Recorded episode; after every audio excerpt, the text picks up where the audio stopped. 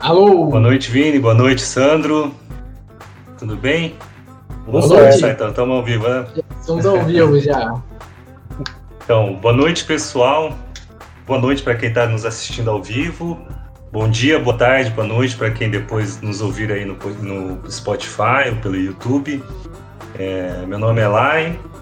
Estamos começando o, o oitavo episódio do nosso podcast. E acho que o Vinícius quer se apresentar aí, né, Vini? Ué, é tudo ao vivo, é por isso que tem esses, esses equívocos aí. Então, se, apre... Vai, se apresenta aí, Vini. Eu sou o Vinícius, estamos ao vivo na Twitch. E depois o episódio também está disponível em todas as plataformas de streaming, Spotify, Deezer, Apple, todas as plataformas. E hoje tem um convidado especial. Fala aí, Lai. É, o convidado de hoje é o Sandro, amigo pessoal e psicólogo. É, vai falar um pouquinho aí sobre esse, esse mundo que fascina tanto a gente. Muito interessante. E vamos ver o que, que sai dessa, desse casamento aí de direito com psicologia. Vini, fiquei sabendo que a gente teve umas reações aí das perguntas que temos aí para o nosso convidado.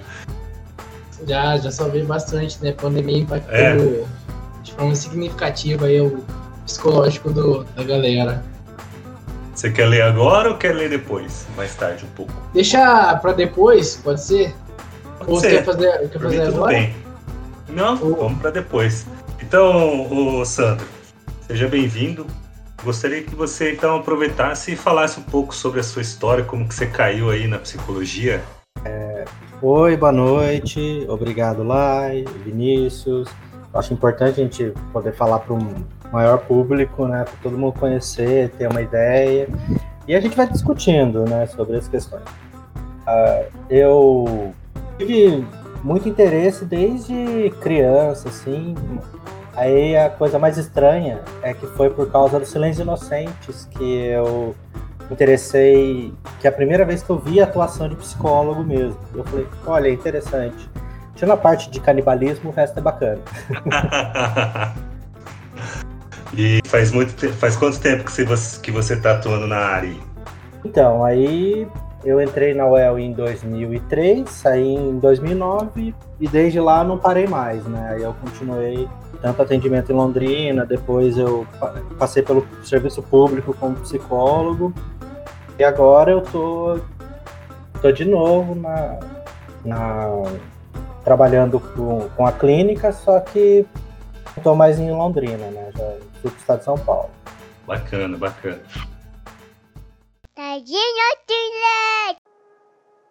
Então, é, a gente conversou um pouquinho antes, né, Vini? E separamos aqui uma pautinha aqui. E gostaria de falar, saber a sua opinião sobre algumas coisas que a gente separou, uns temas, uns tópicos que, aqui, que a gente separou. Vamos lá. E o primeiro tópico que eu queria, queria ver com você é o seguinte: livre-arbítrio. A escolha. A escolha, ela é real, é nossa, ou ela é uma ilusão? eu acho. Uma pergunta fácil, super tranquilo de responder. Né? Não, é Mas... porque é o seguinte, ó. Hum. Eu ouvi dizer e a gente tá que a todo instante nós somos é, influenciados pelo nosso meio que a gente vive, pelo ambiente externo, pelas pessoas com quem a gente convive e pelos nossos desejos. E até aí, tudo que a gente faz é meio que voltado para atender a esses desejos. E isso, para nós, vai ter uma série de implicações aqui que já até separei, por exemplo, as questões de dolo, se a pessoa realmente tem a intenção de, de, de é, vamos dizer assim, cometer aquele ato que no mundo jurídico o dolo é, o dolo ele é definido como aquele ato, a livre vontade de cometer o ato ilícito. Vamos colocar assim de uma maneira mais simples possível, acho que não tem como, é a vontade de cometer o ato ilícito. Até onde realmente é uma ilusão, ele realmente tem essa vontade, até onde ele está atendendo um desejo, por isso que já começa com essa pergunta é, toda atropelada aqui, mas que vamos, vai do jeito que está aí. E aí, a escolha é uma ilusão? Ah, sim e não. depende, ó. Parece já parece advogado já, depende. É, né, é depende. Então, vamos, vamos por parte, né? É exatamente o que você falou, né? A gente é influenciado pelo grupo, é influenciado pelos pais, é influenciado pela educação, é influenciado por onde você nasceu, é influenciado é, até por o nascimento, né? Se você é o primeiro filho, seus pais têm uma expectativa de você, se você é o segundo, eles têm outra. E isso também entra com as questões psíquicas suas, com as suas vontades, com os seus desejos, em como você internalizou, eu vou colocar entre aspas, a lei que os seus pais disseram para você. Né? Então, é, uhum. e vai tanto do lugar social onde você nasceu, se você tem nasceu numa favela com menos recursos, com pessoas que têm menos possibilidades, as suas opções são mais limitadas do que alguém que nasceu com muito dinheiro, com todas as possibilidades de poder estudar o que quiser, faz francês, alemão, inglês desde os dois anos.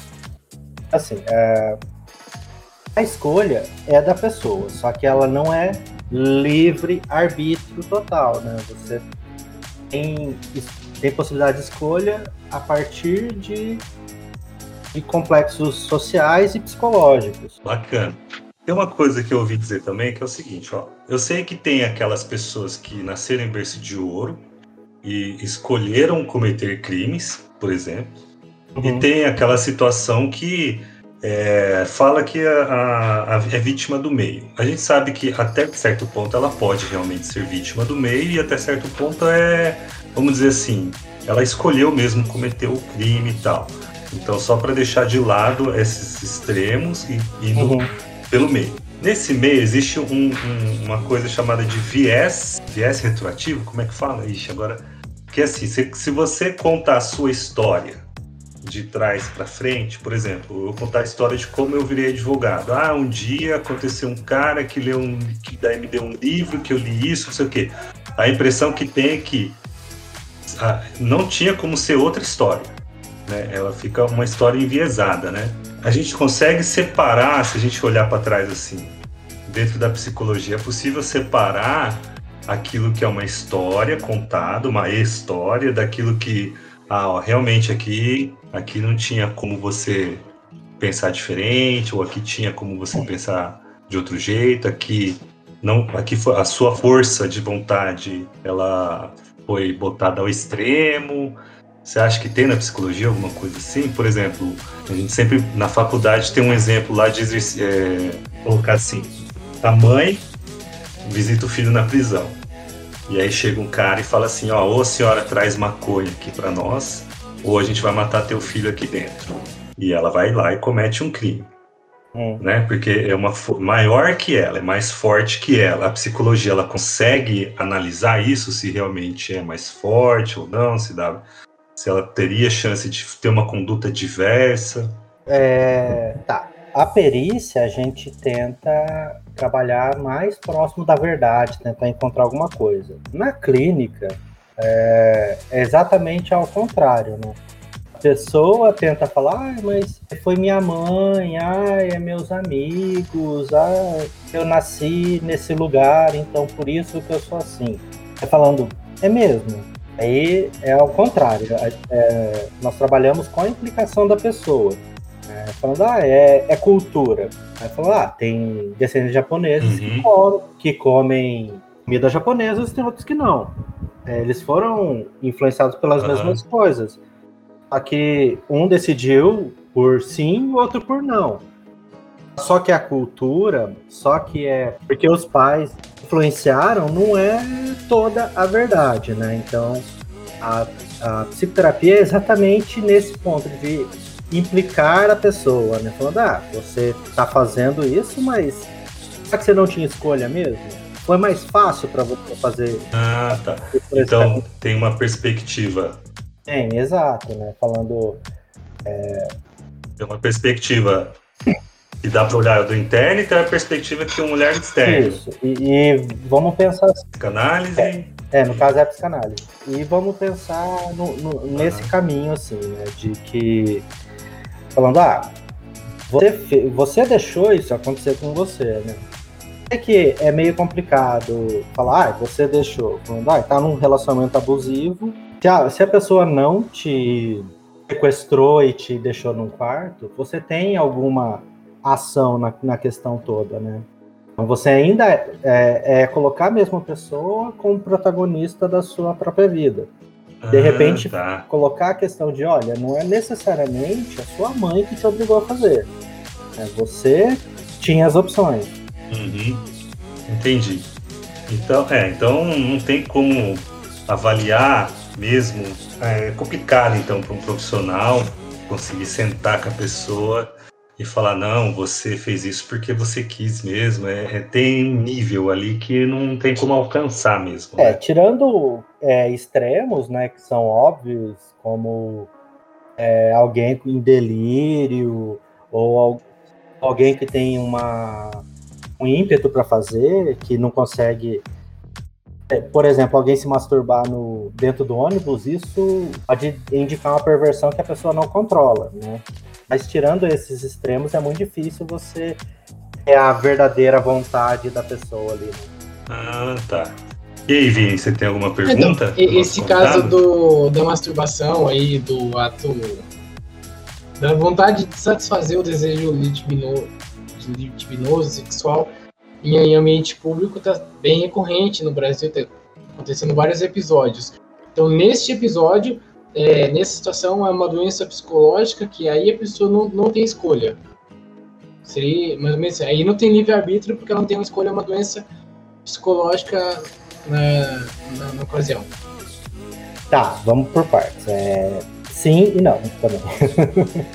Porque às vezes, hoje em dia tem muito fórum de gente fala, é, fazendo isso. Então aí você tem essa, essa permissividade social, os caras vão fazendo pelo grupo, pela. Quanto mais você é exposto a uma um comportamento, a uma coisa, por mais complicado, por mais horrível que seja, você tende a normalizar.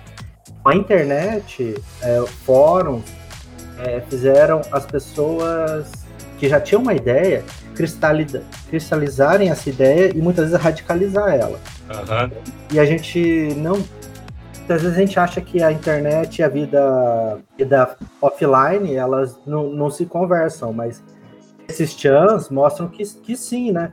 Aí os caras gravam, uhum. mandam, mandam no grupo, aí ele tem reafirmação social, e isso realimenta, aí fala, ah, se o cara conseguiu, eu consigo também.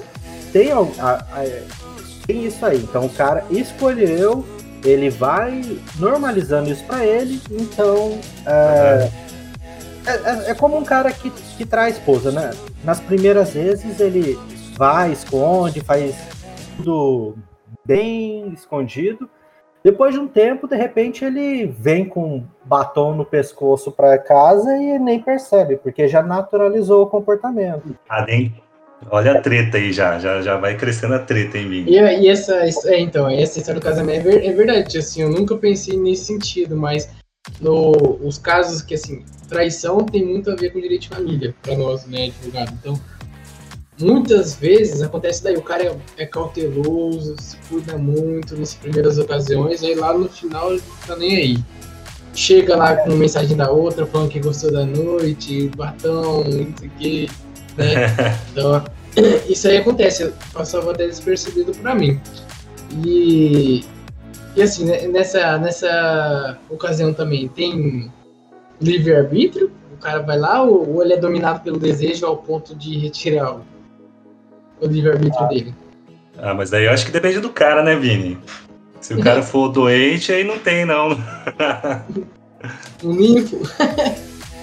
não, é. uh, não, aí é, saiu pesquisas né, falando que porque é, o que os homens falam e o que as mulheres falam quando traem. Os homens culpam a biologia, as mulheres culpam o marido. O homem é o desejo impulsivo, a mulher é o marido que não funciona. É, falar. É... Essa culpa, essa, essa pesquisa, essa culpa, ó, essa pesquisa, ela confirma essa hipótese? As, essas duas hipóteses? Então, a... não, existe esse, ai, nossa, eu preciso trair. se eu não trair, eu, eu não vou continuar esse casamento.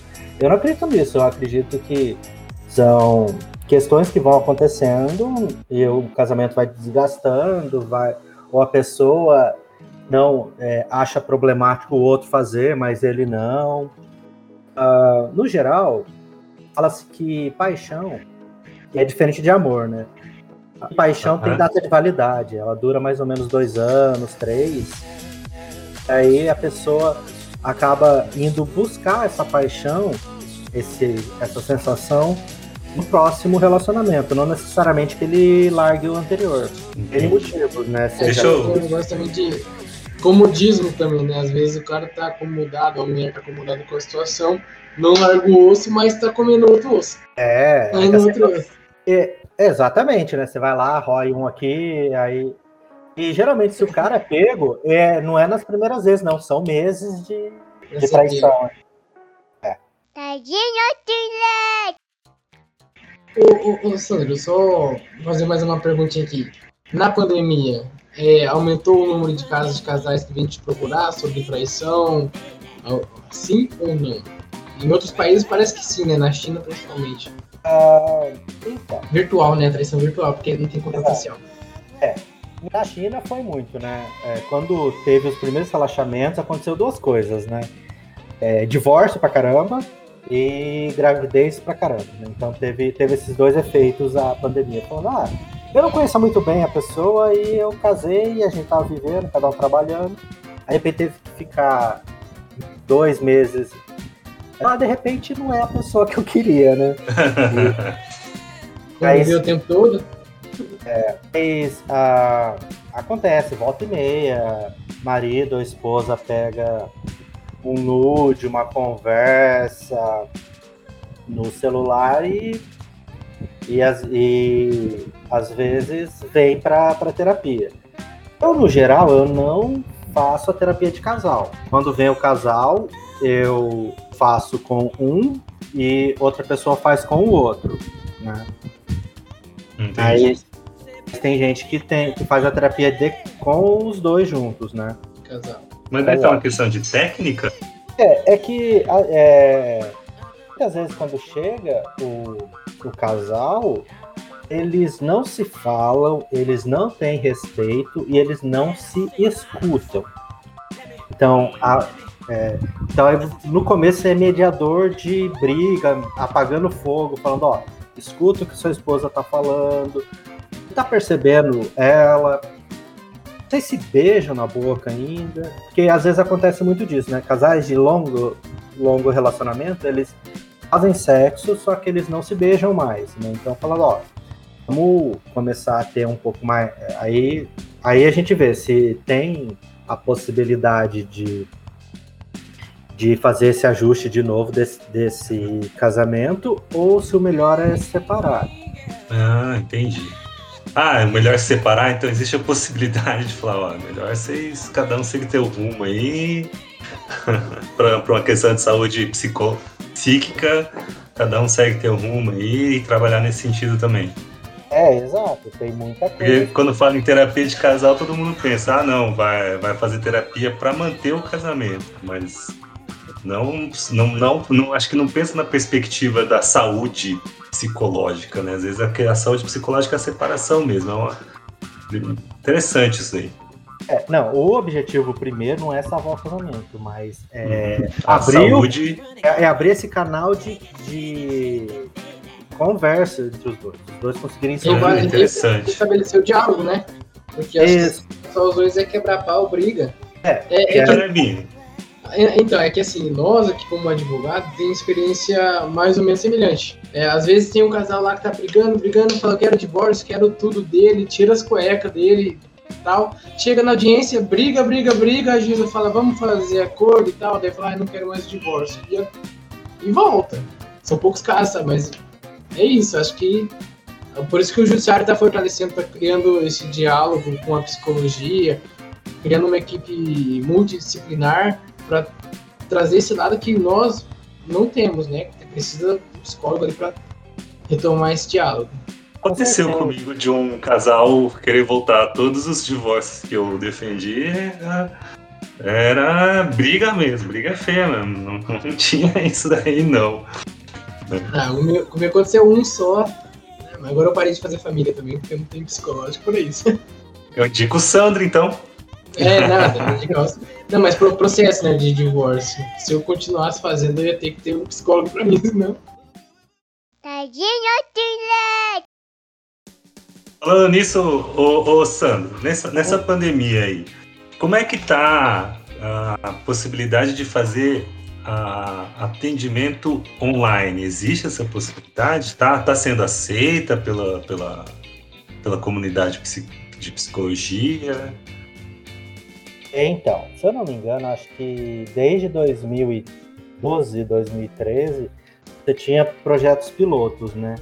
Uhum. Sobre isso, sobre a não só a, a, a telepsicologia, mas a, a telesaúde no geral, ela uhum. estava avançando é, em alguns passos. Aí, com a pandemia, é, é, avançou bastante é, esses casos, né? E, mas eu já fiz vários atendimentos online, já fiz atendimentos com brasileiros nos Estados Unidos, brasileiro na Europa, brasileiro no Japão, filhos de brasileiros que estão que estão lá e estão com dificuldade de adaptação, gemer. É, é, você acha que perde a sociabilidade, assim, o contato, ou você acha que a, essa questão online, para fins clínicos, é, consegue atender? Você acha que quando acabar a pandemia, por exemplo, você acha que volta o atendimento presencial ou o online ele pode atender? É, eu acho que vai continuar. Eu acho que essa tendência que começou com a pandemia vai, vai se permanecer, tanto na educação quanto em outras áreas. E a psicologia, ela se adaptou muito bem à avaliação, uhum. Ao atendimento psicológico, né, online. Eu faço muita avaliação psicológica também. Aí a avaliação não tem como fazer online, é sempre presencial. Mas a, ah, tá. mas a psicoterapia com adultos é muito.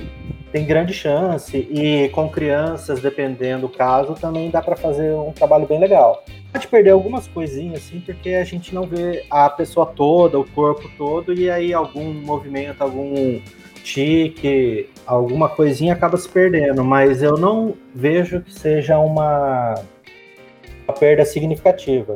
Só se um dia os caras inventarem um holograma, aí igual no Star Wars, assim, aí parece que a pessoa tá do seu lado, aí de repente aí funciona, mas por enquanto, assim, eu vejo por experiência assim, na audiência, nas audiências que são online, por exemplo, a audiência conciliatória, se ela tem dois efeitos. Um é bom porque Alguns dizem que a audiência de conciliação é uma mera formalidade, é um ato pelo qual só tem que passar, porque nunca acontece acordo mesmo. Então é bom que seja online, porque pelo menos eu não preciso sair do, do meu escritório, eu faço direto do escritório, eu não perco tempo, meu cliente não perde tempo. A gente entra lá, não tem acordo, tchau, desliga, questão de cinco minutos. Então tem gente que fala que isso agiliza. Por outro lado, não tem mesmo qualquer chance de é, acordo.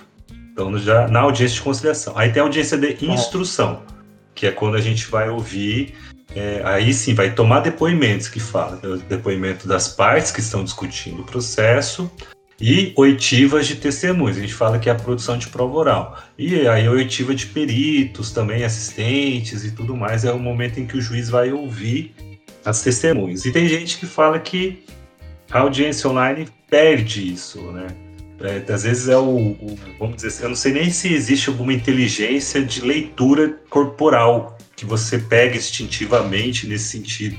E aí eles falam que perde isso, pegar o cara na mentira. É. É, nem sei se dá, mas tem gente que reclama um pouco, né? Que uh, o, o, ambiente virtual. Eu, particularmente, gostei bastante de fazer as coisas virtualmente, porque realmente você, antes você vai fazer uma audiência de instrução, chega, é, chega quase uma hora antes para você conversar com as partes, conversar com as testemunhas, receber todo mundo, para que deixe tudo bonitinho, tudo preparado para come quando começar a audiência. E aí, para chegar nesse tempo antes, você tem que sair no mínimo uma hora e vinte minutos antes do escritório. Então você fica uma hora e, já perde uma hora e vinte. E aí você chega até o fórum e a audiência atrasa. Né? Às vezes, um tempo atrás, assim, a audiência trabalhista era marcada duas da tarde, você ia começar a fazer quatro e meia da tarde. Cancelava também. Né? Porque acumula tudo num dia. Às vezes dia. cancelava, então olha o tempo que você pedia. Uhum. Né? Por outro lado, tem essa situação de, de perder esse contato visual direto, né? Mais aqueles que gostam, tem uns que gostam de intimidar um pouco, né? Só a presença já intimida um pouco, então às vezes gosta de usar isso daí. Muito embora na teoria fala que não pode, é, existe uma cerimônia, né? Um, uma questão que você tem que observar.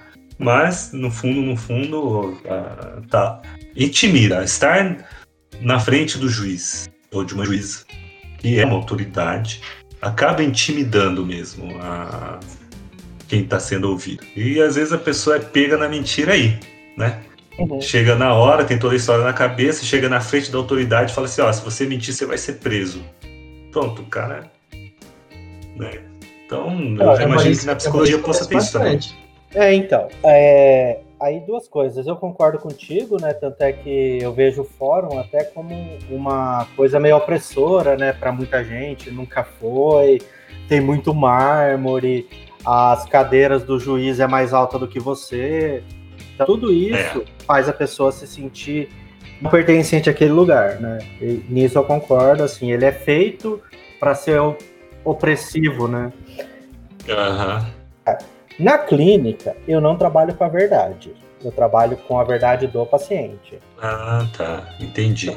É, por exemplo, assim, um, um pai que, por questão religiosa, expulsa o filho gay de casa, porque isso é uma abominação, eu trabalho com essa verdade, porque a verdade dele, a, o que ele tem como verdade, influencia a vida dele. Então eu vou trabalhar com essa uhum. questão. Tá, bacana. Ô, Vini, mas... só seu vídeo Pô, caiu aqui, cara. É, eu tô, tô tentando arrumar aqui. Ô, ô Sandro. hum. Tem muita gente que pega e começa a fazer um livro sobre leitura, eu... leitura corporal. Caiu, eu não tô te ouvindo, Vinícius. Alô? Voltou? Voltou. É, então, tem muito muito, muito, muita pessoa que faz livros sobre leitura corporal. Isso é real? Isso uhum. funciona ou não? Funciona. Tem algumas coisas que funcionam, mas assim, não é, é não é totalmente científico assim, mas tem muito estudo assim, falando ah, se você tem interesse na pessoa, você se inclina para frente. Se você acha essa pessoa meio escrota, você fecha os braços. Se você quer ganhar uma discussão, você entra no espaço vital da pessoa. É, só, e aí esses canais que falam de microexpressão facial, tem vários, tá, tá bem famoso, também famosos, né? Não sei o, o quanto que ela são reais, assim, para o padrão brasileiro, porque todas as estatísticas, todas as questões que são levantadas por eles é feito na, na população é, estadunidense, né? Então, é, uhum. Porque às vezes fala, ah, você vira a cabeça pro lado assim, quer dizer que você tá mentindo. Não necessariamente. Aí, às vezes você levantar a cabeça assim, você, você puxa a lembrança. Então não é que você tá mentindo, você não tá com toda a informação. É, tem... Pessoal, é... às vezes você tá olhando por um ponto aqui, tipo assim, pra direita, você tá inventando, né? Usando imaginação, lúdico. É, e não, e não necessariamente, né? Às vezes você. Eles falam técnica de, de oratória, né? De você olhar para um ponto fixo lá na frente e só olhar para ele para não olhar para a plateia. Assim, é, a pessoa aprendeu uma coisa e aí fala, ah, então o cara não sabe o que, que ele está falando. Né? É, eu acho que tem, sim, tem questões aí. A minha monografia, a pós-graduação, foi sobre, sobre é o seu corpo responder diferente do que, do que você está falando, é assim, você fala, não, eu adoro a pessoa. Aí você vira a cabeça assim e fala, é, não, claro que não. E, Entendi. Então, isso a gente perde um pouco no, no online mesmo, né? Porque aí, às vezes, você não vê os braços, o movimento dos braços, o movimento das pernas, assim. A pessoa tá ali com a perninha pra cima, pra baixo, pra cima, pra baixo, você vê, tá com ansiedade. É porque ele tá mentindo?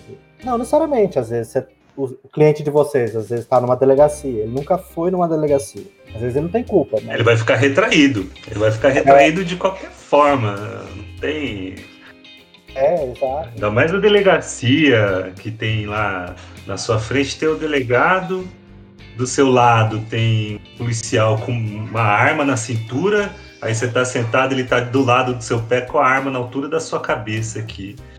Então não tem como. A pessoa que nunca foi, nunca teve nesse cenário, não sabe o que é, ela vai se sentir. Primeiro, pelo lugar estranho, nunca foi.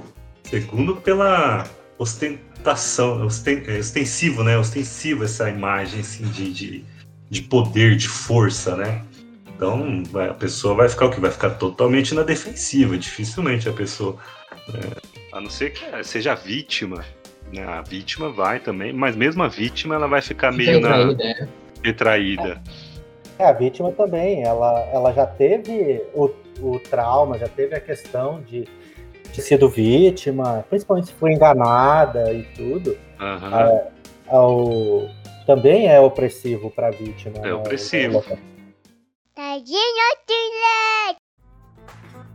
Ô, ô, Sam, queria voltar numa coisa aqui que você colocou, que é a ideia da, da dessa questão da pessoa reforçar uma ideia que você falou aqui.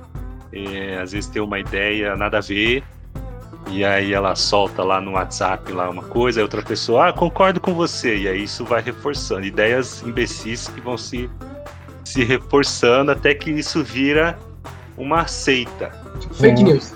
Um, tipo um fake isso. Chegou onde eu queria, fake news. A gente sabe que tá tão forte que as pessoas acreditam realmente em desacreditar a ciência. Uhum. A internet impulsiona isso, né? Tem gente que não lembro quem que falou uma vez que a internet é, não é que existem mais pessoas burras no mundo, é que a internet conectou elas e, e, conseguiram difundir mais essas burrices, né? Vamos colocar assim. E também até uma arrogância de quem fala isso, porque ela se coloca fora dessa sociedade como se ela fosse a mais inteligente, mas é, a ideia seria essa. E vamos dizer assim, no meio, todo, nós somos seres do nosso meio. Você acha uhum. que vai. É, é tão. É, tem aquele ditado: água mole, pedra dura, tanto bate até que fura. Você acha que, mesmo uma pessoa que tenha uma característica de sempre buscar informação, validar informação, ela chega a ser um ponto de ser tão atacada por fake news que ela começa a acreditar nisso? Eu acho que pode sim, tem grande chance. Mesmo é possível. Ah, nós, nós não, não, estamos imunes, né? Às vezes, por mais que a gente estude, falando, não, mas você olha lá, ah, sei lá, cer cerveja eu já vi ó, várias, né? Cerveja é, melhora o coração, cerveja faz com que o seu cabelo cresça, quem bebe cerveja tem menos corre menos do coração e todas, e todas essas, né? Então, Olha o Vini levantando para pegar uma agora. É, é que eu, eu bebo, bebo tanto que Ó, se fosse, se fosse da cabelo, é que é o tamanho da entrada. É que você não oh, bebeu a cerveja certa. É verdade, é verdade. Não bebi a cerveja certa. É. Oh, mas, mas é. Não, mas continue aí, Sandro. Eu já interrompi. É, você ouve. ouve... Então, então nós, mesmo a gente não tá imune. Eu já passei essas. Alguma dessa de cerveja, de chocolate. Não, chocolate também serve pra tudo, né? E e eu vejo que tem gente que acha que existem fake news que são inofensivas e fake news graves, né? A, uhum. Falando, ah, é, por exemplo, a, a azitromicina, cloroquina. Pessoal, ah, essas são ruins, mas falar que você uma vitamina D não é ruim.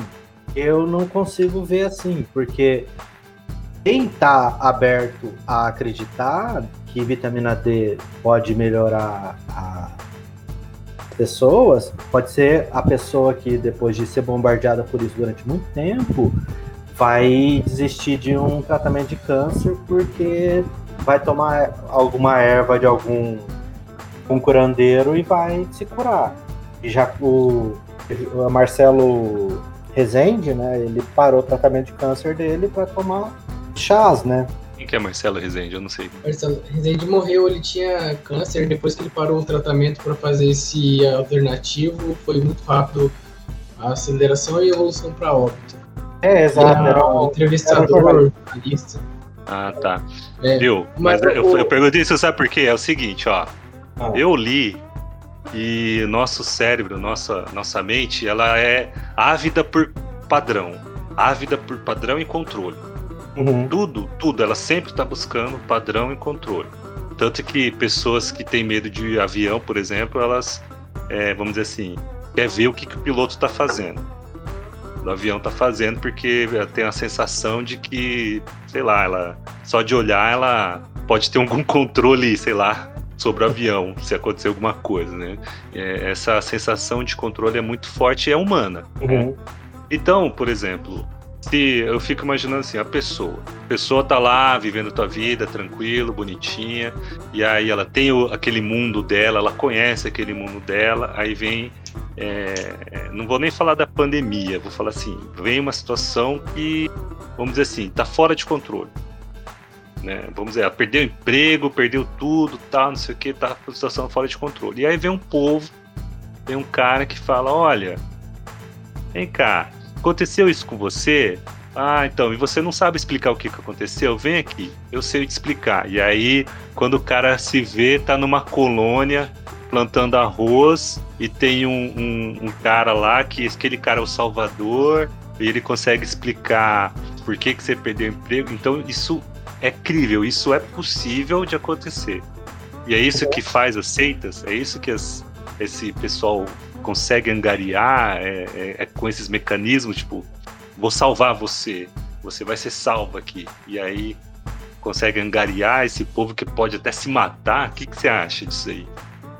Tá, a gente tem um caminho aí. Né? Ah, uhum. O que você falou faz muito sentido, sabe? Por, é, quando nós vamos, é, vamos fazer uma, um tratamento psicológico, eu vejo um pouco também a gente tem um processo, tem um tempo, tem uma.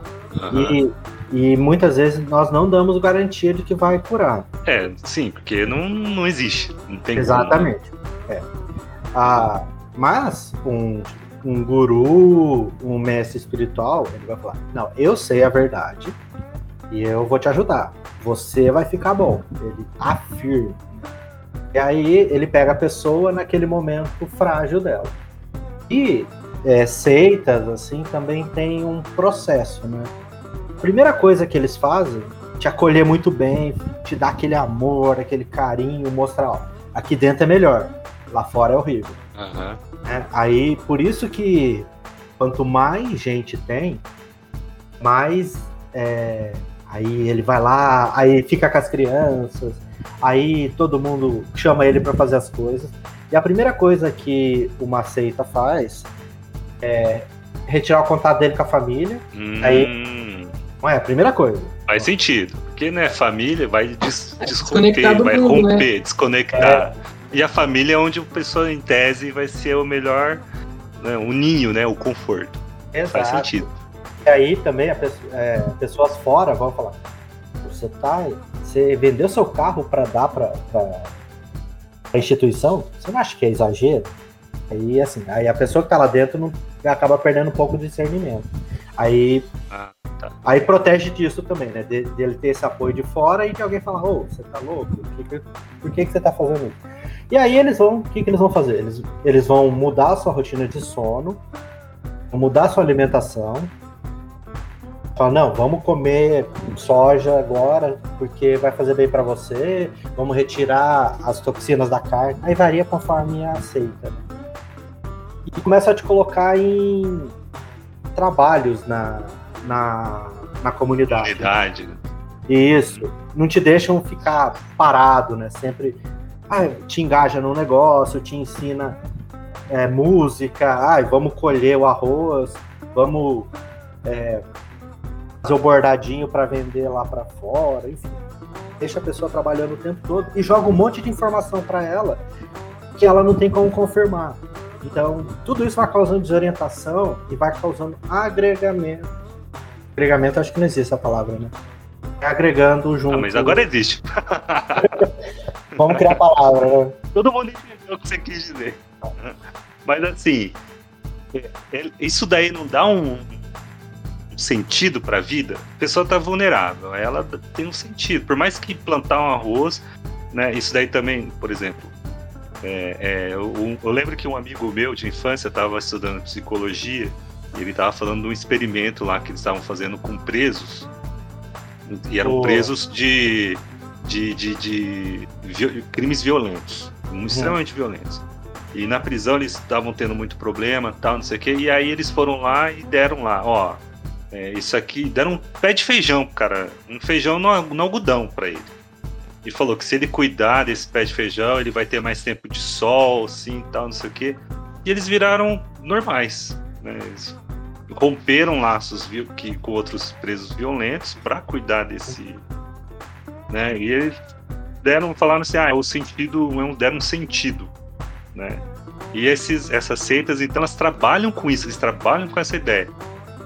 Exato, elas dão sentido, dão unidade, aí tem o carisma, tem a. a e, e, e, fazem muitas técnicas de, de hipnose, né? As pessoas. Né? Então, isso Pô, é mas só. Aí o cara vai entregar tudo mesmo. O cara vai entregar tudo. É, e ainda. É, e às vezes tem música, você tem as drogas, você tem Aí você faz relações familiares lá dentro, de repente vão te casar com alguém, aí você adota, é adotado por uma família, você adota alguma criança lá dentro. Então aí isso, isso ainda fica como. Você fica como refém. Fala, é, se você sair da. Você vai perder sua, sua filha que você teve aqui. Ela vai continuar, né? Nossa, complicado. Viu, você falou lá que o cara aparece o, o, o chefe, o messias, sei lá, o guru beijando criança. É por isso que a gente vê nas propagandas eleitorais os políticos pegando criança no colo. Tem alguma é. coisa a ver? Quando é, uma dica de sobrevivência na selva. Eu não sou então a selva, mas sempre é bom você encontre pessoas, né, é, uma tribo indígena, pessoas que não estão com a sua cara, você tenta dar, a, dar presente para elas e principalmente se tiver alguma criança, dar presente para as crianças que estiverem ali, porque isso demarca que você tem. Na verdade, se aparecer muita criança, quer dizer que você não vai morrer. Mas Mas isso é antropológico ou é, psico, ou é alguma coisa de psicanálise? É uma questão antropológica? Ou é, aí, aí, eu já não sei. Mais ou menos. É, é que ah, vale, tá. É porque assim, se tiver só homem, é perigoso. E você tem que uhum. sorrir sempre e dar presente para a pessoa, mesmo que ela não queira. E sempre fazer movimentos uhum. devagares, assim. A hora que você vê as crianças, que você vê as mulheres, é porque é, eles não estão tipo, não estão protegendo mais. Então, fala, ah, você não é perigo você não vai morrer ali, naquele ah. Entendi. Isso é uma coisa, então, mais. Tri... É, quando fala, não é tribal, é. Instintivo, mais instintivo, né? instintiva, né? então. Protege é. a mulher e a criança, que é em tese inofensivo, e o homem fica na frente como um escudo. Então, isso tá. funciona. Ô, também. Ô, Vini. Oi. Não, vai, fala lá, fala, fala isso, eu interrompi você. Ah, e se você for fazer um trabalho social, vai numa uma comunidade, assim, também é a mesma coisa. Você tenta uhum. fazer essa, essa ligação com as crianças. É, por isso que igreja geralmente ah, então, tem festa. Por isso que por isso que político visita escola no dia é. dos pais. Que vai lá, é, não sei o que, quer abraçar a criançada, tipo, ah, eu sou bom pros seus filhos, portanto eu sou bom pro seu país, sei lá. E aí. É, e... Bando de safado. Brasil acima de, Brasil acima de todos, Deus acima de Ô, ô Vini, é, desculpa estar tá dominando aqui o. o é, sequestrando aqui o, as perguntas, mas eu queria dar uma quantidade nesse tema. Eu posso? Ou você tem alguma pode, coisa? Não pode. Tá. Eu só, só, um, só um ponto que passou até sobre a fake news, desinformação, uma mentira que às vezes é muitas vezes repetida e acaba sendo verdade. Tem um caso que acontece com um familiar meu, e a gente vê que pega do iletrado ao letrado. O cara, tipo, tem três uhum. faculdades, o cara é PHD, foi estudar em Harvard e ele acredita no tratamento precoce. Embora várias instituições nacionais e internacionais falem, olha, isso pode matar. Tem gente morrendo de doença renal e o cara acredita porque o Messias dele falou e ele segue, mesmo desacreditando nas evidências científicas. É, a, a, do Harvard que fala, eu sou, eu estudei em Harvard e acredito em tratamento precoce, ele tá dando a carteirada aí. É? é? então. É, também. É quase falar que eu sou advogado carteirinho. é tipo isso. É, mais breve. O documentário da Netflix, a Terra é Plana, aí mostra se eu não me engano, acho que nos Estados Unidos é 4% da população acredita que a Terra é plana, no Brasil é 5,5%. E aí, aí mostra o movimento da Terra plana, e falando como que você. como que a gente perdeu esse povo, né? Que não, não importa o que você fizer, eles não vão. Eles não vão convencer isso que eu trouxe. Só que eu trouxe. Não queria falar terra plana, nem nada, mas eu trouxe como seita, né? Porque para uhum. mim, eles agem dessa forma. Eles agem é, colocando. Ah, você tem um. Você. Seu cérebro tá com sede de padrão, seu cérebro tá. Sua mente tá com sede de, de, de controle. E você não consegue explicar por que, que a Terra é redonda. Aí vem um cara com uma explicação que faz sentido para ele, que daí eles têm essa sensação de controle e fala: ah, a Terra é plana. E aí, tá. ó, não é só você, tem 5% da população brasileira que tá nessa também, né? É mais ou é. menos nessa ideia que eu tava.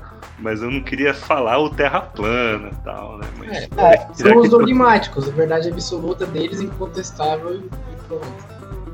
Não, é, que, é, é que às vezes aí entra, entra o combo, né? Aí é, é ele é anti-vacina, ele ele é um cristão de Terra Nova e ele é terraplanista. Então, pega o combo todo. Ah, então não é uma coisa amórfica. Existe um padrão. Existe Você só padrão. consegue reconhecer um padrão. Né? É, é porque assim, no começo dos anos 2000, aí a, o shampoo que cura o câncer, né? Que era feito. Sabe aqueles pontinhos pretos na banana? Ah. O potássio, não é? É, não. Aqueles pontos são proteção da banana contra o câncer na banana. Logo, pontinho preto da banana cura o câncer. Óbvio. Ah, é, é, uma, é uma falar, é um, é, existe um salto. É, mas, mas, mas É uma falácia argumentativa, né? Porque tem um salto. Uhum. Então, se você acredita nesse, aí de repente aí você vai lá, o homem não pisou na lua, que foi Stanley Kubrick que fez. Ah, foi o, o, o, Obama que pagou pro Osama Bin Laden derrubar as torres gêmeas. Aí a gente. É, isso aí parece inofensivo, por isso que eu tô falando, né? Não existe inofensivo, porque quem tá exposto aqui e aceita esse, chega ali e toma ivermectina e para de tomar vacina. É tem assim, uma corrente também que tá falando o Celso Portioli que derrubou as suas gêmeas. Não sei se isso. Ah, é? é verdade, é. Então, Como? Cara, cara... Joga, joga, joga, no YouTube, na, no Google pra você ver. Tem até uma ordem cronológica dele, do, do plano, da arquitetação dele. É verdade. é. Não vou perder. Quanto tempo tem esse vídeo? Vou perder 10 minutos da minha vida vendo daí. Não, não você perde, perde mais, aí, porque é uma história até hoje. Não, Com foto. É verdade. Uma que é verdade é o Faustão namorar a Selena Gomes. Essa é. essa, essa, daí tá rolando também. Essa aí. Tá rolando? Tá. Essa, essa eu acredito, forma de parte Eu também. Selena Gomes não é bobo, né? Trocou o Justin Bieber pelo Faustão. Mas, mas assim, por exemplo, ó, ó, vamos dizer assim, você é o cara, você é o cara lá, tá fudido lá, e aí vem. Tá, no, meu, você tá com câncer, e aí você tomou toda a medicação, o, o médico vem falar, ó, esse aqui é o, é o última chance de remédio, e aí vem um negócio desse. É mais fácil para o cara acreditar que o pontinho preto da banana cura câncer. Aí é uma questão individual. O meu problema é o cara que vende o pontinho preto. entendeu? Que ele fala isso daí e, e o porquê que ele tá falando que pontinho preto da banana cura câncer. É o cara que tá vendendo, vendendo shampoo adoidado aí, falando que esse que é o, o, eu acho que é o limite ético aí, o, perigoso, limite moral, não sei o quê. É, é, que é o perigoso. Tá, o cara acredita, o cara tá mal. Ele acreditar nisso, né? E eu faço, eu acho que até faz sentido ele acreditar. Não, o, cara tá desesperado. Ele tá fudido, né? Tá desesperado. Qualquer promessa de cura para ele já é uma esperança, já é uma expectativa de viver. Então, é. mas a, o que eu acho que foda, assim, que é foda é o cara que vende prometendo a cura. Aí, aí, aí entra nós, aí entra nós juristas, uhum. né? Conversar com os representantes e falar, ó, oh, isso aqui é ilegal, isso aqui não pode, tal, não sei o quê. Que daí dá, dá merda né, Vini? É. E aí ele é, vai falar, não, eu... nunca, nunca foi pro câncer. Nunca é, prometeu. É. é. É um shampoo tipo cura câncer, não é um shampoo que cura o câncer. É, é tipo o travesseiro da NASA? Nossa, que é, não é nem da NASA no National, como é que é? O, é, é um anagrama, mas não é do National Agency, é um anagrama de uma coisa aqui, né? Até esqueci. É uma maior, maior enganação esse da NASA aí. Se duvidar é com Z. Mas, oh, então, esses caras convencem mesmo. Tem um pessoal que agora tá indo de casa em casa vender uma cama que cura qualquer doença. E, tipo, pra idoso, e os idosos tá comprando. Uma cama, tipo, 5 mil reais, 7 mil reais. Falar que tem um zima dentro que cura câncer, doença, tudo. E, e vende. desespero, né? Talvez, não, mas... talvez é desespero nosso, que a gente quer uma cura para tudo e a gente tem que aceitar, né? Que a única certeza que a gente tem na vida é a morte.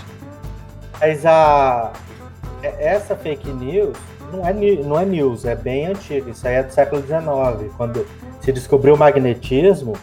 Aí todo charlatão usava magnetismo. Aí esse é só reciclado, chegou até agora. Curar. Lá naquela época já descobriram que tinha ferro no sangue. E aí o magnetismo põe em ordem na corrente sanguínea. Ah, o... Deve ter alguma coisa nesse sentido, né? Uhum. E agora a gente tem a nova, né? Que é quântico, é magia para quem tem pós-graduação. Coach quântico. É, tipo assim, o, o coach quântico hoje ele fala que assim, o concurso tem é, três vagas, três milhões de pessoas vão, vão concorrer, mas todo mundo vai ganhar. Ah, é. É desse jeito aí. Sem criticar, né? Sem, sem ofender os poucos. Sem ofender, mas já ofendendo. Viu? Deixa eu aproveitar nessa onda aqui da seita aqui. Hum. O.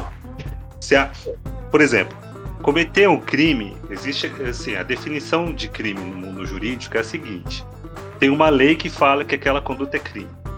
Uhum. E aí estabelece uma sanção. Tá? E, mas tem algumas coisas que são de frutos de valores universais, por exemplo, matar alguém. Né? Obviamente que o mundo, quase o mundo inteiro, coloca um, matar alguém como crime. Né? Hum. Aí tem as exceções, alguns países que têm a pena de morte e tal. Mas aqui no nosso país. É, é conta direitos humanos, né? É. E é uma questão universal. Olha o Vini digitando aí, tá mandando eu calar a boca no WhatsApp. é, por exemplo, matar outra pessoa. Não envolve só uma questão legal do crime, envolve questões emocionais, certo? Uhum, sim. É, de empatia e alteridade, que é uma coisa que eu vou colocar depois. Mas assim, é, é, até onde essa turba enfurecida ou essa questão de psicologia em grupo tal rompe essa barreira e consegue fazer a pessoa matar alguém? É possível? É, mas a turba é diferente de grupo, né? Então aí a Ah, é, a turba é do momento lá, né? Isso, que aí é, uhum. é seguindo lá, assim, a... tem a, vários trabalhos em psicologia de grupo, né? Uh, aí a gente pode entrar numa outra questão, né? Se um subordinado faz alguma coisa, aí eu queria saber do, do próprio direito, né? O, a hierarquia superior é, é também corresponsável? Tem. Dependendo do, da, da conduta, existe a, a, responsabilidade. De quem é. manda, o mandante, né? E de quem executa. Uhum. É, Eichmann em Jerusalém, da, da Hannah Arendt tem alguma coisa a ver com isso? Essa, essa jurisprudência? Cara, isso está indo muito além da minha fraca e franca, uh, do meu fraco e franco conhecimento jurídico. Mas eu conheço o que eu conheço da Hannah Arendt, da, da, da vida, da questão da vida, da força vital, né? Aquilo que é feito né, work, labor e a vida ativa. É o que eu conheço da Hannah Arendt. E aí aquela questão, né? Mais que isso eu já não conheço. Até porque eu tô na metade do livro dela ainda. Uhum. E porque, não porque eu. Ah, tô com preguiça, é porque eu não tô entendendo mesmo.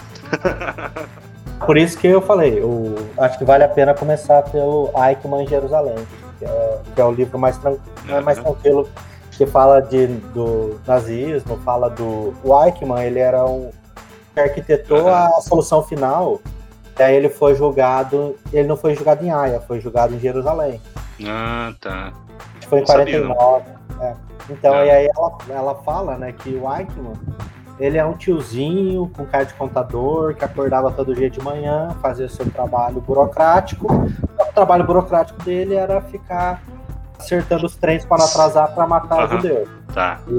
Hoje existe algumas teorias, chamada teoria do domínio do fato, tudo, mas isso é tudo mais voltado à, à ciência jurídica objetiva. Uhum. No, né, no sentido de que criou-se uma ciência jurídica e aí dentro dessa ciência jurídica não talvez os caras que fazem doutorado, pós-doutorado tal, possa pegar esses aspectos da filosofia e, e, trazer. Porque o que eu lembro da Hannah Arendt, é, no sentido geral, é aquela banalização do mal. Sim, também tem esse nome do livro dela, né? É, banalização do mal. Mas eu acho que não, essa questão do mandante e do mandado, de quem fez, não, não, não, tem relação com essa daí, não. Porque o Código Penal é de 1940 e pouco, né, Vini? 42, 1942. Então o Código Penal é anterior a, a, a, ao fim da Segunda Guerra. Foi 64, né? Final da Segunda Guerra. 46, não é? É sim. Aí, foi a, o Japão, a última ilha do Japão, como que é? Esqueci é, o, o Japão, nome. O Japão se entregou em 6, 8, 12 de agosto. 12 de agosto de 46. Foi aí que acabou a guerra. 46. a Alemanha. A Alemanha foi em 44, foi acho que. Foi. Hitler morreu em março, acho que foi em julho ou agosto. Não, foi, foi, um, pouco, foi um pouco depois, foi em outubro. Hitler fugiu em março, né? Não, ele se matou. ele foi pra Argentina, né? a princípio morreu, né? Mas a, a lembro, eu lembro disso daí. Eu preciso. Re... Nossa, nem sei. Preciso reestudar a história. Ah, mas o Mengele morreu em Campinas, né? É. e. Mas assim, é mais nesse sentido. Então, existe a possibilidade então, da seita, não da, da turba, mas da seita, ter tanta influência do cara uma. Bom, o nazismo foi uma seita, né? De certa forma. Vamos então, a seita que dá menos. É. Oh, o, o King ele respondeu pra gente a 2 de setembro de 1945 no chat que acabou a Segunda Guerra. Ok. é, quando que foi as duas bombas? Foi, foi com a, a... Foi dia 6 e dia 9 de. Rendição, né? Foi é. com a rendição. Lembra que tem até. Como que chama aquela. Que é uma ilha que ficava bem no meio do Pacífico, entre o Japão e Estados Unidos. Mas enfim, depois a gente chama a Cláudia para conversar sobre a Segunda Guerra Mundial. É, Ó, ela vai adorar. O Vini ah, já, já. Avançou no tempo? Não, já exige. Já. Como é que fala? Dominei demais as perguntas aqui, vou parar. Eu tenho mais umas perguntas aqui, mas se você quiser fazer. Então lá, tem Vamos mudar de tema. É, tem a pergunta dos nossos é, colegas aqui que enviaram perguntas boas relacionadas à atualidade aqui. Vou Manda pegar nelas aqui então. Tem um, tem um colega lá que mandou assim, é, tudo relacionado mais com a pandemia. É, peraí, deixa eu abrir aqui. Ó, ele mandou assim, acho que me tornei uma pessoa chata por culpa da, da pandemia. Tudo me deixa muito puto. É... Mas acho que ele já era, já, né? Quem quer? É? Nem sei, nem conheço o cara. Não, manter o sigilo, né? Tá. É, mas assim, eu acho também que, sendo ou não, a pandemia já trouxe também uma irritabilidade, né? É, e às vezes é, nós vemos a depressão só como aquela clássica de você ficar em casa, de você não conseguir fazer as coisas, né? Mas não, você tem também essa depressão que você fica mais irritado, que você ainda é produtivo, faz essas coisas, só que coisas que você gostava não te dão mais o prazer. E, e, e muitas vezes você fica vendo menos pessoas, né? Porque fica metade do tempo no home office, e aí não tem esse encontro. E pode ser uma depressão, porque se você vê assim, crianças, elas não ficam chorando. Elas fazem bullying ou batem outra criança. Quando, uma, quando tá ali a criança que tá boazinha, aí começa a bater nas outras, você vai ver os pais estão divorciando. Ah. É, é uma depressão, mas aí ela ou, ou, ou ataca ou ela é vítima do ataque. Né? É, então, é, a pessoa pode estar tá com, com, todas as questões ali, ou, ou é muita ansiedade, ou, é muito, ou pode ser depressão, porque mudou tudo, né? É, é então, as outras perguntas que teve aqui foi sobre incertezas, é, depressão e ansiedade. É, acho que tem, é tudo meio interligado, né? Eu, eu, sou bem, eu sou leigo, não conheço o assunto, não, não tive experiência ainda. Mas eu, na minha experiência aí de espectador, eu acho que parece ter ligado uma linha muito tênue entre ansiedade e depressão. Às vezes uma depressão, uma ansiedade não tratada. Pode ser ou não? Pode. Uh, a gente pode falar assim, né? depressão é excesso de passado. Ansiedade é excesso de futuro. Ah, interessante. É, mas é, tem, tem até sentido razão. Pessoa que fica vivendo muito passado não consegue né, levar o futuro e, e adiante. Uhum.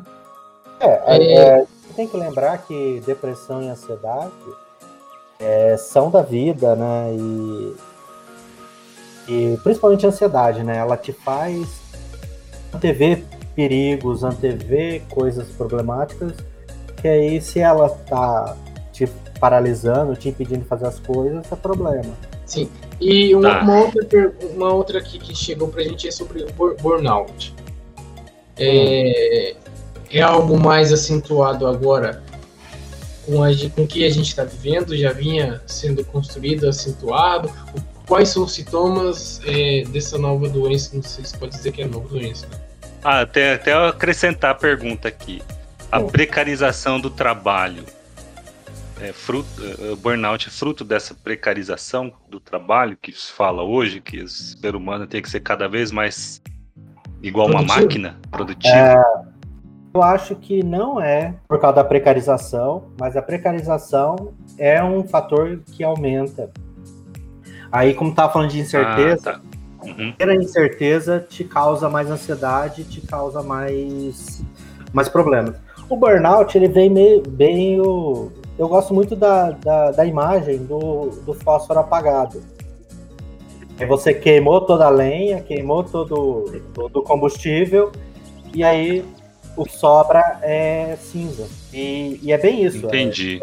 É, é, um esgotamento mental por causa, geralmente, por excesso de trabalho, por pressão muito grande, por, por ter uma, um estilo de vida ruim. E aí, seu corpo vai te dando, te dando gás, até acabar o gás, né? E aí dá isso mesmo, né? A luz, a, a, o fogo queima tudo. Você quer continuar Entendi. produzindo e já, já, acabou o fogo, já acabou o gás ali. É.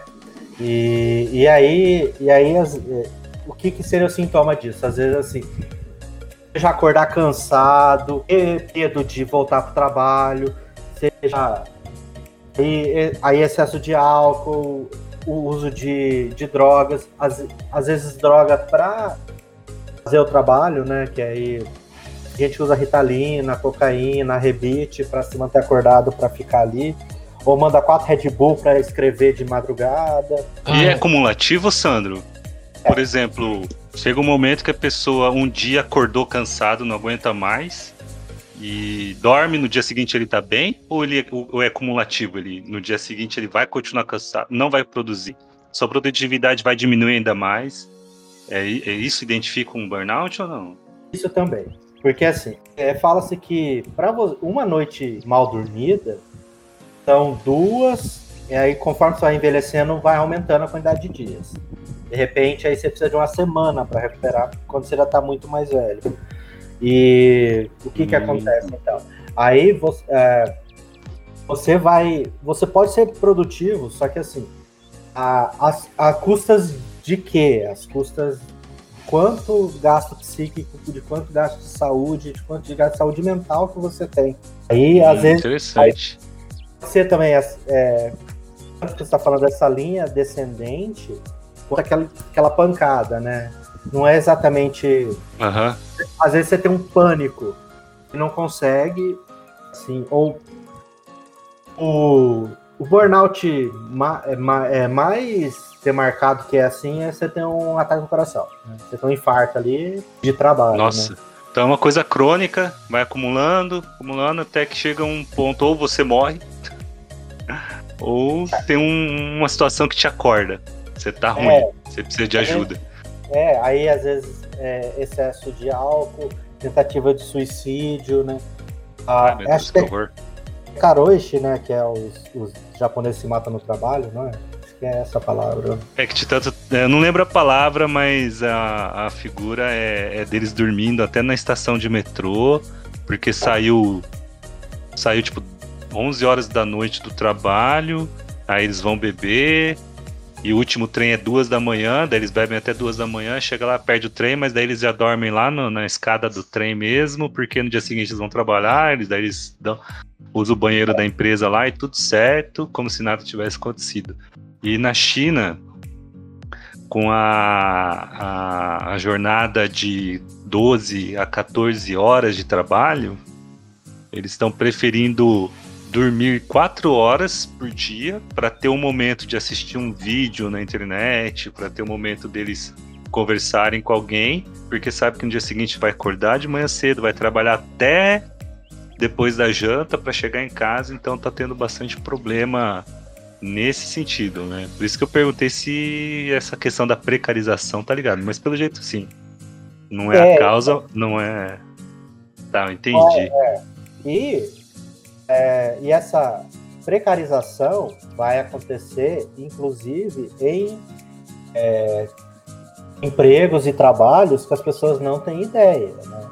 Acha que, ah, eu tenho um curso superior, eu tenho uma um trabalho e não, vai precarizar todo mundo, todo mundo vai ser CNPJ daqui a pouco, mas com carga de CLT e cobrança, então assim, a tendência é, é piorar essa parte.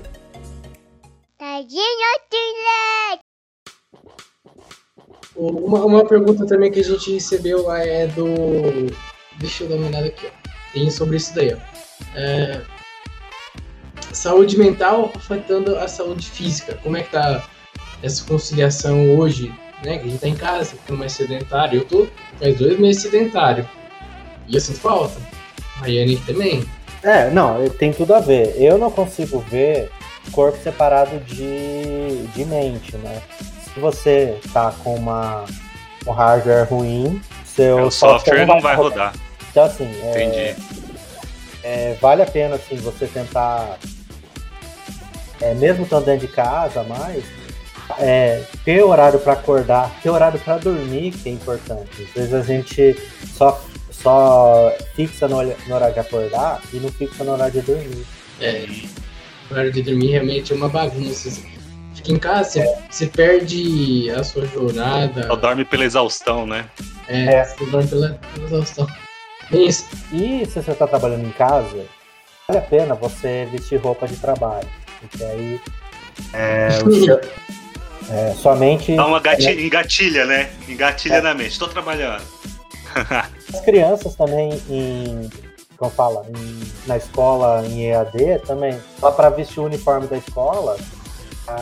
para não perder esse pique também. Porque é, a, a, as criançadas aqui tem essa, tem que usar o uniforme. Aí realmente elas Diferente. entram no modo escola.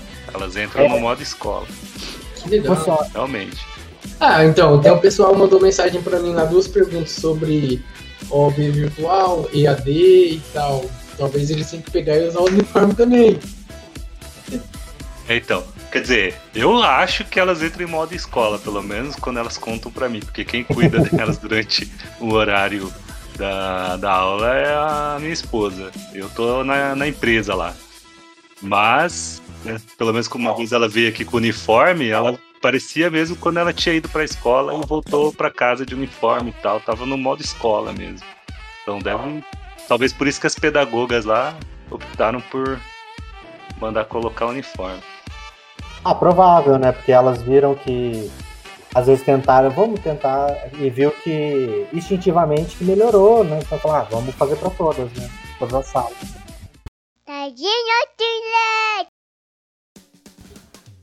Viu? Agora, é uma, agora como eu vou fazer algumas perguntas aí mais relacionadas a consumidor agora. É... Lá, psicologia do consumidor. Psicologia do consumidor. É, a gente, na, no nosso briefing lá, eu falei, você, falei com você sobre aquela questão do efeito priming, né? Uhum. Que você faz um. dá uma primada nas pessoas, por exemplo. A gente fala aqui, estamos conversando, aí eu começo a falar sobre canetas, aí eu começo a falar sobre a importância de escrever bem com canetas, aí eu começo a falar da mão blanca. Aí de repente todo mundo aqui vai sair daqui vai entrar no mercado. Na, na, na, na loja online e vai assim, meu, quanto custa uma Mont Blanc, não sei o quê. Né? No sentido de efeito Prime, vai dar uma primada. O que você acha que a psicologia tem alguma coisa nesse sentido? Então, eu, eu estudei um pouco, né, para ver essas questões e essa é a base do marketing, né? É... Uhum. Eu vou fazer a pergunta aqui para vocês. Há quanto tempo você não come um McDonald's? É o Lai como direto, o cara dele aí de, de, trabalha perto do Mac. Não, mas acho que faz um. Já faz um bom tempo. Mas faz eu não sei quando que foi. Faz um bom tempo, tipo, algumas horas. o meu faz 24 horas. não, acho que faz o que? Um mês. Um mês ah. e meio. Ok. Vinícius, me canta a música do, do Big Mac. Ixi, eu não sei a música.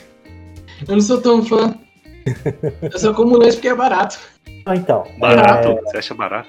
É, porque eu pego, tenho cupom do iFood e aí chega, tipo, metade do preço e chega em 10 minutos em casa. Ah, tá. Não, não, mas eu tô falando ah, mas eu acho que eu... do, do uhum. Mas acho que o Vini não, não, não é da geração que escutou musiquinha, sabe? Porque faz tempo que não toca essa música, eu acho. É, então, para nossa geração, é, é uma, é, ela, ela ficou muito fixada, né? Ficou. E, e, e isso é, um, é, um, é, é a base do marketing antigo, né? Era assim, você faz a pessoa ouvir muito, ou colocar uma, ou um, uma pessoa de autoridade, ou um artista. O marketing foi inventado por um psicólogo, né? e ele se envolveu com uma, com uma estagiária e a, aí Harvard ofereceu o pé e ele teve que oferecer a bunda para para sair, então aí ele foi contratado por uma uma agência, né? Então aí ele criou todas as bases do marketing. Então o Prime, o Prime ele é estudado principalmente pela psicologia social dos Estados Unidos e pelo marketing, pelo menos desde a década de 50, né? A base é a base clássica do, do marketing. É a ideia de botar a ideia na cabeça das pessoas, fixar a ideia e aí pessoa, com isso a pessoa vai consumir ou vai agir de acordo com o que eles querem que hajam. Então, vixe, aumenta demais a vulnerabilidade né, das pessoas. É. Se você pensar, o Brasil proibiu propaganda para crianças, né? Então, e é por isso que acabou a TV Globinho, não foi por causa da Fátima, né?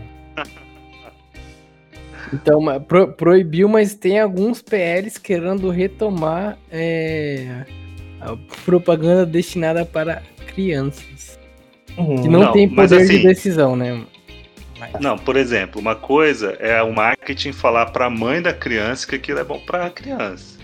Outra coisa é, é, fazer um marketing para a criança falar para os pais que, que tem que comprar aquilo, né? Na, na União Europeia é proibido propaganda de alimentos com mais de 25 ou 30% de açúcar na composição. Hum. Então, aí a Coca lançou um, aquelas, aquelas águas gaseificadas lá, que é horrorosa. Ah, e aí, para poder ficar no, pra poder ter um tempo de TV. Tá, uhum. mas olha só. Hum. Vou pegar assim, por exemplo. Você vai no Google sem, na, sem a janela privativa e conectado na tua call. Aí você digita lá, monitor, Full HD, tá? Uhum. E aí, beleza, você lê o que queria ler sobre monitor Full HD. E aí, ah, deixa eu fazer um swipe aqui no Instagram aqui, deixa eu ficar navegar um pouco no Instagram e começa a aparecer no seu no seu feed monitor tal porque eles têm essa capacidade, né? De, uhum. de, de, fazer essa leitura. Você aceita cookies a todo tempo, você aceita que eles coletem informações sobre você a todo tempo, tá? No termos e condições, uhum. né? Então, isso é também fruto desse, desenvolv desse desenvolvimento Prime. Então, é, buscam alcançar o consumidor dessa forma. Ah, já que ele uhum. procurou então vamos, vamos botar um monte de informações e vamos criar uma necessidade dele consumir. Uhum. O design é assim. É, vocês viram que o Facebook ele não tem mais maiúscula, né? Tudo em minúsculo. Ah, é? Eu nem percebi. É, o nome... Porque eu não uso muito o. É, e ele mudou de cor. Mudou de cor. Ah, ele, é? tá, ele tá com azul diferente. Eles uhum. fizeram testes com as pessoas. É, porque é, é que Big Data como, e psicologia de Big Data, psico, é, marketing de Big Data é um negócio muito, muito interessante e a gente vai ser dominado por isso daqui a pouco. Muito, daqui a pouco não, a gente está sendo dominado por isso muito rápido, né? A, o, a Amazon, ela sabe onde o seu olho vai, vai olhar na tela do celular e na tela do, do computador, então ela sabe onde colocar o produto que vai te pegar. Ah, e aí, assim, então. é, tem um colega meu que trabalha numa empresa muito grande de venda de produtos de turismo. E aí eles fazem um, um, teste, tipo, coisa absurda. Coloca o painel de compra do lado direito, coloca no painel do lado, do lado esquerdo, vê quem compra mais rápido. Aí eles conseguem definir um perfil e aí quem compra mais rápido vai ficar daquele lado, onde que aparece a imagem, que tipo de imagem que aparece. Tipo, tá desse nível, tá absurdo. É, ah, tem, tem o processo do Walmart, que ficou famoso em 2009, 2010, e o, a, o Walmart mandou cupom de desconto para vitamina para grávidas na, numa casa lá nos Estados Unidos. Né? E aí eu. Ah, que absurdo, vocês estão fazendo isso tal. E aí, e aí ele processou o Walmart, porque falou: ah, minha mulher tem ex-laqueadura, então não sei porque vocês estão mandando isso. E aí o processo foi extinto porque a filha dele estava grávida e ela fez pesquisa no Google. Caramba. O Google, eles têm. Mesmo assim, tá dando moral porque, né? Mas o... assim, ó. O Google, ele sabe uma, é, que uma mulher tá grávida antes dela saber. Ele tem. É, só pela mudança de padrão de pesquisa de uma mulher no Google. Comportamento. Antes dela saber que ela tá Então, então não tem dúvida. A escolha é uma ilusão. Não tem dúvida. Na internet, sim, totalmente. A escolha é uma ilusão. A primeira pergunta que eu faço é. Aí, ó, a escolha é uma ilusão. Ah, mais ou menos, né? Não tem. Mas é, mas é muito indutivo, né? Aí a propagandas políticas hoje em dia, elas não são gerais é, eles pegam o seu perfil no Facebook e falam, ah, ele tem esse tipo de opinião. Então, eles colocam aquele tipo de propaganda daquele, daquele político falando, ah, eu, eu tenho questões sobre, sobre trânsito. Aí vai aparecer as propostas dele para o trânsito. Ah, eu sou a favor ou contra as armas. Aí vai aparecer a propaganda dele sobre armas. É, a famosa criação das bolhas, né? É, então, então, vai prender aí, as pessoas nas bolhas, né? E impede qualquer outro tipo. Tem discussão, não tem discussão sobre isso? Sobre realmente manter as pessoas em bolhas ou não? Até onde isso tem, vai ser aí, válido? É, é um problema que a gente tem essa, essa diferença entre o tanto que as empresas conhecem da gente e o quanto que a gente conhece a empresa. Eles não deixam o algoritmo é, livre para o consumidor. Né? Então, você não sabe qual é o viés do algoritmo. O algoritmo ele não é neutro. Tem aí, aí já fizeram testes para mostrar o algoritmo de, de pessoas brancas, pessoas negras, né? Colocaram o Obama numa parte de baixo, assim, colocaram a foto de um branco em cima, e aí a, fo aí a, a miniatura que apareceu no Twitter era do branco que estava lá em cima. Nossa. E, e por aí vai, assim, porque a, aí você tem muito essa discussão de ética com robôs, de privacidade vigiada, de o quanto que a Alexa ou outros é, outras é como fala? Eu esqueci o nome do que. Periféricos, é, periféricos, né? Assistente virtual. Assistente virtual possa recolher de dados seu. Quanto que a Alexa. Se ela, tá, se ela te grava transando, se isso vai pra nuvem ou não vai. Porque provavelmente as pessoas transam na frente da Alexa. Aí só fica gemidão. É daí que você ouve o gemidão do zap. é, Agora, agora eu vou falar um negócio que é, que é complicado, mas é, isso, pode acontecer. Assim. Tem uma empresa fez um cinto de castidade que você controla pelo celular. E um Sério? hacker invadiu e bloqueou vários e estava cobrando dinheiro para liberar o cinto de castidade. Caramba, que beleza.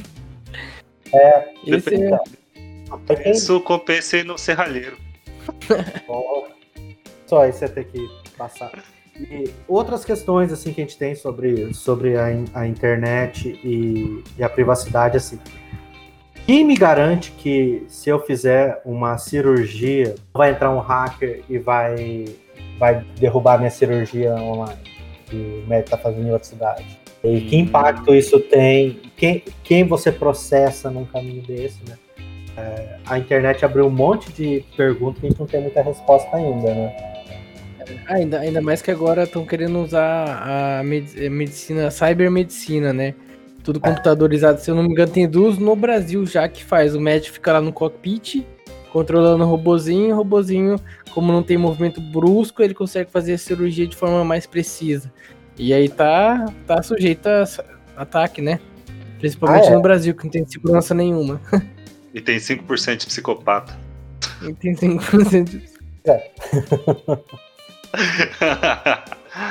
Mas o. Bom, você tem mais alguma pergunta? Então, deixa aí seus, suas redes sociais, seu contato para atendimento online e presencial. Ok. Uh, atualmente eu tô. Eu estou morando em São José do Rio Preto e faço atendimento é, na cidade ou, ou em volta, né? Tanto para avaliação psicológica quanto para psicoterapia. Né? E eu é, comecei há pouco tempo o Instagram profissional, né? E tanto é que é a primeira, primeira aparição minha em algum, algum lugar depois que eu, que eu abri, né? o, e aí a, a, o perfil é, é psicólogo Sandro Massaro Uek e nosso Sandro Uek, tudo junto, né? O EKI. E vou postar questões de psicologia, de a parte teórica, como a questão de, de clínica. Eu estou trabalhando muito agora com, com a psicologia ligada à, à migração, à imigração, tanto é, estrangeiros que vêm para o Brasil, quanto brasileiros ou filhos que estão que estão morando fora a, o síndrome do retorno, estou também muito nessa área, né? E faço atendimento online, pode me chamar no Instagram que conversamos sobre. Muito obrigado, gente. É, quero agradecer o convite de vocês, foi uma noite bem legal, foi muito produtivo, eu gostei bastante e estou disponível para qualquer outra outro assunto que vocês queiram conversar. Obrigado. Vamos pegar as treta aí e aí a gente pede pro Sandro traçar o perfil criminoso aí. É. o Sandro, obrigado. Foi um prazer é, ter você aqui no nosso podcast. Eu não te conhecia, mas eu vejo você como uma pessoa fantástica. Fala muito bem, eu sou ansioso, sou um pouco hiperativo e fiquei até tranquilo aqui, cara. Tem uma voz tranquilizador, te falar tranquilizador. Gostei bastante. E fazendo o nosso jabá aqui, convidar o ouvinte que siga as nossas redes sociais, que é o arroba podcasttod. É, lá é, a gente posta a nossa rotina, né? A, que temos toda a nossa reunião prévia com o convidado terça-feira, quinta-feira gravação online com transmissão pelo Twitch. Temos projetos novos, como o dicionário jurídico, o Kiss Todd também, que foi bem legal. Entregamos um livro pro, pro Guilherme essa semana. E o nosso e-mail também, que é o podcasttod.gmail.com. Estamos lá abertos para sugestões, críticas, é, elogios e patrocínios também, se alguém tiver interesse. Beleza? Alai, é contigo. Beleza. Ô, Sandro, obrigado. Quando você vier para cá, chama. O Thiago, nosso amigo, vai ser na semana que vem. Vai ser o episódio, não sei se já fala o nome do episódio, mas eu estou pensando na burocracia em obras, já que nosso amigo é arquiteto, então ele vai trazer aí as, as bizarrices aí que ele passa no, no trabalho dele, que um dos trabalhos dele é a regularização documental, né, de obras e tal. E espero que acabando essa pandemia você venha aqui, cara, fazer uma visita para nós.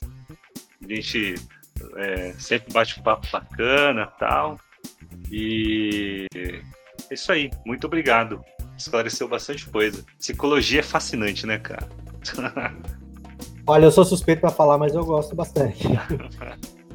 ah, então, gente, muito obrigado. Aí, quando puder, tiver essa possibilidade, aí vamos tentar gravar todo mundo no mesmo lugar, né? Fazer... É, então, já tem até mais ou menos um lugarzinho aí. E tomando uma beer. Comendo um petisco também. É, ué. Yeah. Um dia a gente vai, vai, vai crescer, vai ter um estúdio próprio, nossa. vai ter orçamento, né, pra pagar. É, vai, pagar, pagar passagem, passagem, vai precisar divulgar mais. Na torcida. Então, beleza, então, Vini. A hora que você quiser encerrar. Opa, tá bom. Deixa eu colocar a nossa tela de, de encerramento aqui, ó. Opa. Tadinho,